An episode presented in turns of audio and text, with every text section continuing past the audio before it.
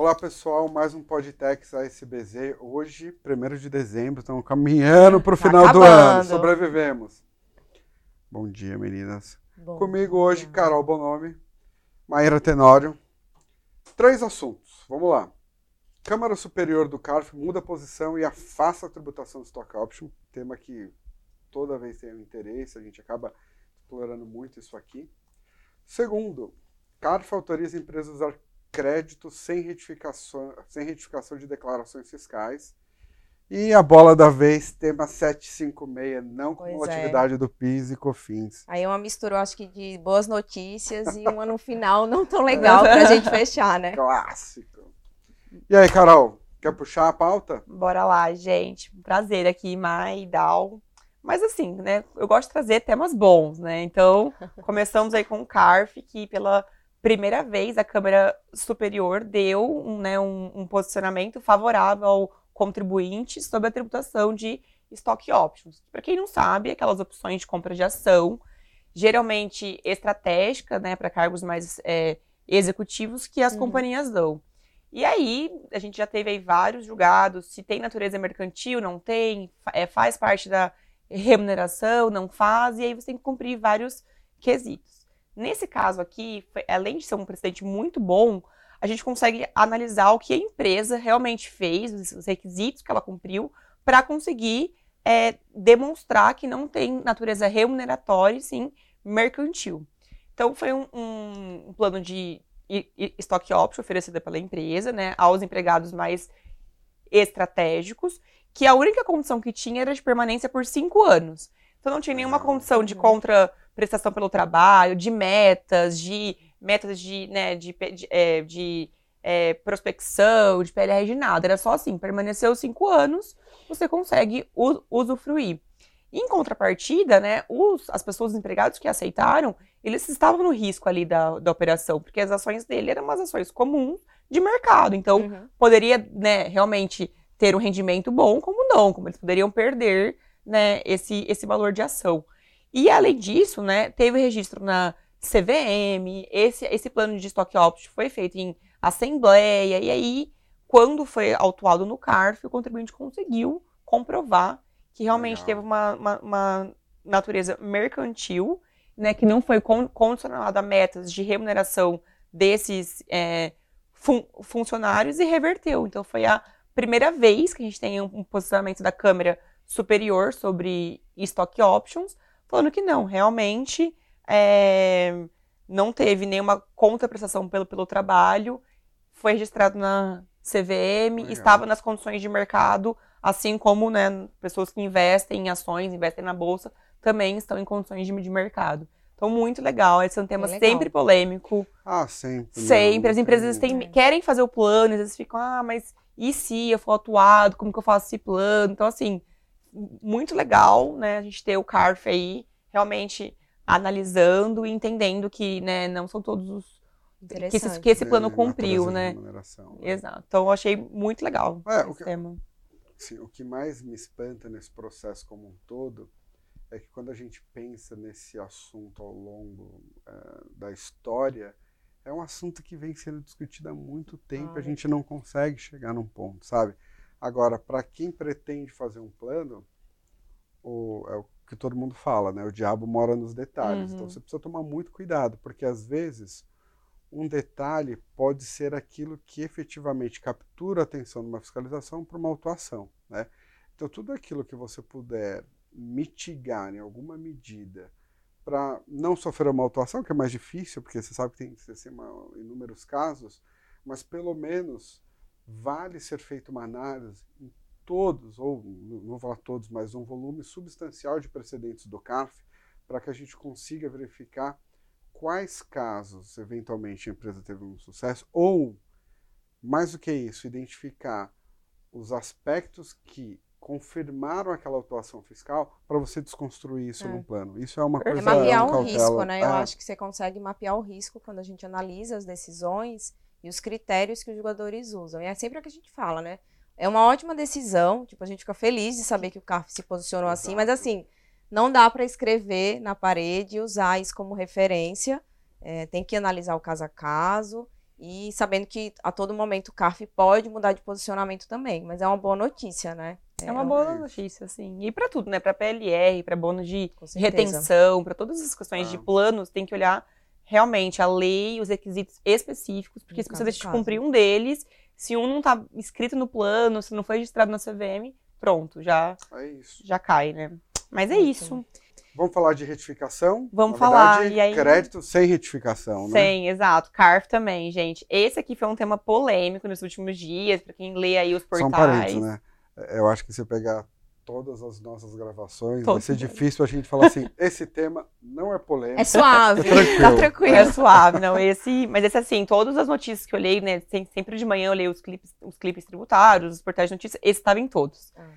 Porque, assim, não é um tema muito, assim, ah, novo, né? O CARF já tinha em câmaras ordinárias é, julgado sobre isso, mas teve uma questão aí que eu vou comentar. O que aconteceu? A terceira Câmara Superior do CARF entendeu que é, você pode né, aproveitar créditos de, de, de PIS e COFINS uhum. fora do prazo pre, previsto em lei, que são chamados créditos extemporâneos, sem precisar retificar. Por quê? Porque ela, a, a Câmara né, entendeu que se a lei, a lei de crédito que autoriza você a ter esse crédito é diferente da lei de obrigação acessória, você não de pode punir o contribuinte porque por questões de retificação. Então, é assertivo esse posicionamento da terceira Câmara, já seguindo câmaras ordinárias sobre o tema. E aí, a grande polêmica foi que 24 horas depois, a mesma turma, a terceira turma, deu uma decisão de estilo contrário, falando que precisa retificar. E eu fiquei lendo e falei assim, gente, mas como assim, né? Qual que é o. Por que, que ela mudou? Uhum. Qual que é o racional? E a questão, a, né, o, o, o, pulo do gato foi que nesse primeiro caso teve um laudo técnico que comprovou que esses créditos realmente nunca foram usados. E no uhum. segundo caso, não. Então, assim, eu achei meio, como que fala? É... Foi sensacionalismo. Sensacionalista, assim, a né? câmera muda 24 horas é. depois, a posição. Não mudou. Na verdade, ela, ela, ela seguiu o mesmo racional de critérios. Isso. No primeiro caso, ele comprovou, por meio de laudo, esses créditos extemporâneos. E o segundo caso, não. Então, para mim, ela foi assertiva, a câmera, né? Só que quando você lê, às vezes, a notícia por cima, sem ler direito, sem ler o acórdão, você acha que, ah, nossa, como assim ela mudou de posicionamento em 24 horas? Não, a isso é questão... é super importante. É super importante. Laudo. É laudo. Então, assim, o laudo é super importante também para você comprovar que esses créditos realmente são é, créditos, você né, que existem, que não utilizou passado, isso, isso no passado. Então eu achei sensacionalista alguns portais, né, que colocaram, ai, ah, 24 horas mudou de posicionamento. Não é assim, né? E não foi bem assim, né? Mas a gente vive falando isso daqui. Exato. Toda vez que sai uma notícia, e, e, eu já reparei, muita gente se pauta pela notícia, toma aquilo como verdade. Um caso que para mim foi muito emblemático era a questão de crédito de PIS e COFINS sobre despesa de marketing e propaganda, hum. que era o caso da hum. Ricardo Eletro. Todo mundo começou a tomar. Que ninguém, é. que ninguém foi lá se atentar que existia uma receita oferida com marketing pelo Ricardo Eletro. Então, tem que tomar cuidado. Agora, é, desse caso, é, para mim, essa máxima, eu não lembro nem quando eu absorvi de quem é, mas ela me parece fazer muito sentido, que é, aos olhos do fisco, definitivamente aquilo que não é permitido é proibido. É diferente da lógica do direito. Uhum. Ainda que isso vá ferir a não cumulatividade. Não, mas eu tenho direito ao crédito. Paciência, você não fez isso e não vai tomar. Então isso é muito bom. Agora, essa questão do laudo, a gente já vem batendo é. isso há muito tempo com uma série de clientes. Para várias outras matérias também, né, imagina, né, gente? Porque, e faz algum sentido, porque você imagina, você está lá, o julgador, você fala, poxa, mas existe alguma evidência que você não tomou esse Exato. crédito? Porque o que, que, me garante que esse crédito não foi tomado mais de uma vez? Exatamente, então tem, né? faz algum sentido. O então, laudo é a prova perfeita, né? Prova Mas a gente pode pensar, às vezes a empresa não tem, é, não está com tanta disponibilidade Exato. financeira de investir num laudo de um especialista nesse momento. A gente fala de reapurar, né? De olhar para o passado e conseguir pelo menos o que o Danilo trouxe aí como evidência, um indício, ou não acho que indício nem é a melhor saída, mas assim, uma prova de que de fato esses créditos não foram utilizados no passado é o que sempre foi defendido por nós aqui, em todas as discussões que a gente tem sobre o tema. E que às vezes muitas, o cliente acha que, que não precisa, mas que no final das contas, se você não tiver isso, vai acontecer é, o que você trouxe. Foi julgado, né, foi o laudo que Exato, né? exato. É o direito, é a prova, né? O processo administrativo ele depende muito ah. disso. É a prova no processo. Não, imagina, agora tô. Imagina o tributário, jurídico, fiscal, que quer que seja dos dois casos. Porque Nossa pensa que o seu caso está na notícia. Não queria estar ali nesse Imagina lugar. que você é a pessoa que perdeu e falou assim, gente, mas por que, que eu perdi? Economizei o laudo. Eu economizei é, o laudo. pois então, é. assim, essa questão do laudo é super importante, mas eu, se estivesse na empresa, não gostaria de ser notícia nesse caso. Mas muito legal, né? É. Obrigada, viu, Lúcio, por trazer esse destaque, porque a gente fica, às vezes, perdida nessas notícias sensacionalistas e eu acho que é uma função nossa também esclarecer esses pontos, Os seus né? pontos. Tema 756, não cumulatividade do PIS Simbora. da COFINS. Hum. Quer dar... é, coloca o tema, porque certamente esse número não deve dizer Tema nada para muita gente. 756. O que, que aconteceu, né, gente? É, esse tema aí é um tema famoso, né? É um, um recurso que estava para ser julgado pelo STF já há muito tempo. É, a gente tem uma. Tinha, né, a tese afetada com repercussão geral, que é exatamente para entender qual que é o alcance da não cumulatividade no PIS, da COFINS, no PIS e na COFINS. Por quê? Porque existe um dispositivo constitucional né, que fala lá que é, é, se aplica a não cumulatividade no PIS e na COFINS, e ele fala que as leis ordinárias, né, o legislador, enfim, vai poder dispor quais são os setores que se estarão sujeitos à sistemática não cumulativa. Pois bem, a gente tem diversas três leis, basicamente, que tratam né, do direito ao crédito de PIS e COFINS, e durante muitos anos é, os contribuintes debateram né, essa questão do crédito, quem pode tomar, por que, que eu não estou na sistemática cumulativa, ou por que, que eu estou na sistemática não cumulativa. Enfim, esse é um debate que, assim, há muitos anos a gente já acompanha no, no STF, no Judiciário, papapá. O que, que aconteceu agora? Foi pautado o tema te- 756, né, na semana passada, né, gente? Acabou dia 25, isso. Começou uma pauta virtual, né? Ele, como que funciona a pauta virtual para quem não sabe, para quem não está acostumado? O STF inclui, né, o, o processo para julgamento. Isso mudou mais ou menos, acho que na pandemia passou a ser possível fazer esse tipo de julgamento para temas com repercussão geral reconhecida. Antigamente não podia. E aí ele fica basicamente uma semana, né, lá julgando. E o julgamento terminou na sexta-feira. Infelizmente, na minha humilde opinião, não acho que era um caso para ser julgado numa sessão virtual. Eu acho que merecia um, Um debate, sobre o tema, inclusive porque quando a gente olha os votos é, e o voto principalmente do relator, a gente percebe uma mudança, é, não de posicionamento, porque a gente não pode afirmar isso, mas assim, uma mudança de interpretação sobre a matéria Perfeito. que ele já tinha adotado no passado, né? Inclusive do próprio Toffoli, que foi o relator do caso. É, e aí o que, que a gente tem? A gente tem agora um cenário, né, de um julgado que definiu que o legislador ordinário pode sim disciplinar é, o, o direito ao crédito do PIS e, a COFIN, do PIS e da COFINS, que é exatamente esse o, o, o- seio da discussão, né? A discussão extensão é- da, da minha capacidade É dizer assim, olha, sabe aquelas crédito, restrições né? que estão lá na lei 10833? A gente estava discutindo se o legislador tinha essa competência, esse poder de, de limitar o direito ao Perfeito. crédito. E o que foi que o STF definiu? Ele disse, pode. Na verdade, o legislador ele não pode somente disciplinar quem vai estar sujeito né, à sistemática de acordo com os setores que, econômicos, enfim. Ele pode também disciplinar quem vai ter esse direito ao crédito de acordo com os critérios lá de princípios que eles trouxeram, da razoabilidade, da isonomia, da livre concorrência, enfim. O que, que acontece na prática, gente? Nada mudou. é triste falar, é, né? Vamos pensar que, que existia já alguns precedentes, para quem estuda o tema já há algum Uhum. tempo, que dar, davam algum tipo de esperança de que poderia ter algum direcionamento um pouco mais assertivo, no Perfeito. sentido de dizer, olha, existe algum tipo de limite, né? Você não pode tá livre, pega aqui seu, seu, sua lei e faz o que você quiser com ela. Mas, infelizmente, não foi isso que aconteceu. E aí, o que, que acontece? Qual é o efeito prático que a gente tem? Voltamos para o status quo. E qual que é o status quo? Todo mundo lembra aqui quando o STJ julgou É, eu ia lá. provocar É, agora, exatamente. Os- desse o que- qual que é o conceito de insumos, né? Hum. Porque a a gente sabe que na né? sistemática do, do PIS da COFINS, não cumulativa, né?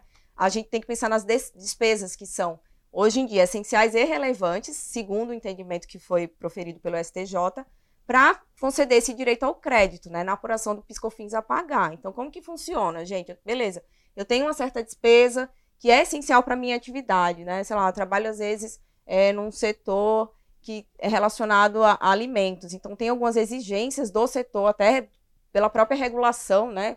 Questões de, de normas regulatórias que pedem que eu faça determinado tipo de limpeza, enfim. Será que essa, essa despesa é uma despesa que seria essencial para a minha atividade? Então, a gente volta para esse conceito. Voltamos pro... Exato. E aí, o que, que, o que é o caso a caso, né? Olhar para a operação né, que a gente tem, olha, entender se, esse, se essa, esses créditos estão sendo tomados já de acordo com o conceito de essencialidade e relevância, que é um pouco é, mais flexível do que o CARF ainda tem entendido para alguns casos.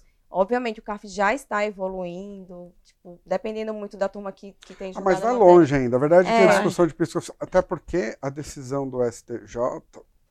Nossa, me falhou agora está muito focada no industrial, né? Exato. A gente ainda tem então, a parte da comercialização, que foi pouquíssimo explorada no, no judiciário. Então, e novas notícia... formas também de indústrias que estão surgindo Exato. aí, tech, é, etc, é muito importante, que é. ainda nem tá Mas mais... por isso que é, é, interessante, eu acho que você tocou num ponto que é bem bastante importante, que é, olha, a decisão da STF, ela analisa a questão da, da legislação de piscofins infraconstitucional como um todo, e fala, olha, no geral, ok, o legislador cuidar disso daqui. Então, voltamos a dar é. cotovelada ali. E eles falaram, uma coisa que eu esqueci sabe? de comentar é que assim, eles falaram que, que a questão do conceito de insumo é, uma, é um tema infraconstitucional, porque quando a, a empresa levou essa discussão para o STF, eles estavam tentando discutir aquelas ienes tudo, antigas, tudo, entendeu? É. Então, assim, tá claro isso, né? Isso é importante, porque no final das contas, quem tentou discutir esse tema não ficou prejudicado, eu acho que, óbvio, a gente tinha uma esperança de que fosse um, um, uma, um julgamento até um pouco diferente, mas a gente tem um cenário de nada mudou. Continuamos com é, o entendimento do STJ como é, direcionamento. E aí é analisar caso a caso, gente. É uma Isso, notícia. Você tem oportunidades, ao mesmo tempo você tem risco. Exato. Você tem sempre que pensar. Exato. E aí você tem alguns caminhos que, que, na minha concepção, vai depender muito da política de risco de cada empresa. Exato. Tem empresa que prefere, olha, eu primeiro vou tomar o crédito vou esperar uma fiscalização, eventualmente vou ser autuado e aí eu vou, vou discutir defender. administrativamente é. e depois ainda vou até para um cenário judicial Isso. se tiver garantia e tudo mais. Tem gente que fala, não, não, não, não, eu sou uma empresa um pouco mais conservadora, eu quero discutir algumas linhas aqui de despesas, Isso. ou né, tratando, assumindo que esteja tratando como despesa, eu já quero discutir preventivamente porque eu não quero, de repente, ser autuado. Eu prefiro, é, não... né, vou discutir, se porventura eu tiver uma decisão e tudo mais, eu penso no que, que eu vou fazer. Então, acho que isso vai muito de é, e tem muita empresa, empresa, que ainda né? opta pela consulta diretamente para a Receita Federal. É uma, é uma Cara, postura. consulta é... você faz quando você sabe a resposta. Exato. Por uma estratégia para é conseguir isso. depois levar eventualmente isso para o judiciário. Então, assim, a gente tem algumas saídas aí. Então. É isso? Acabamos. A gente sempre fala que a gente estava discutindo antes de começar, não, mas olha, os sistemas serão rápidos. E nunca é rápido. nunca já, é rápido. Aqui, já chegamos nos nossos 15 minutos. Já? Já. Olha só, foi rápido. Foi isso. gente, mais uma vez, muito obrigado. Obrigado por também aí quem tem a paciência de nos ouvir ou assistir. E é isso. Mandem suas críticas, suas sugestões, sugestões, né? A gente gosta de receber os e-mails de vocês, os comentários. Mas ah, eu acho que a Carol tem um recado aí também, é, né, Carol? A gente é pretende esse mês também aí fazer um especial de fim de ano Perfeito. com os próximos temas para o ano que vem, né? O que, que a gente acha aí que vai ser julgado, o que a gente acha que vem de, é. de, coisas novas. Agora não é mais uma pretensão, porque como você declarou para todo fazer, mundo né? que escuta. Marcado. Não, e aí é bom que o pessoal também, assim, gente, se vocês tiverem algum tema para dividir conosco, alguma coisa que vocês têm legal. curiosidade, curiosidade tragam que vem, pra gente, julgados, porque a gente pode debater gente. aqui, a gente acha legal essa troca também. É isso. É isso, é né? Obrigada, pessoal. Obrigada, pessoal. Até a próxima. Tchau, tchau.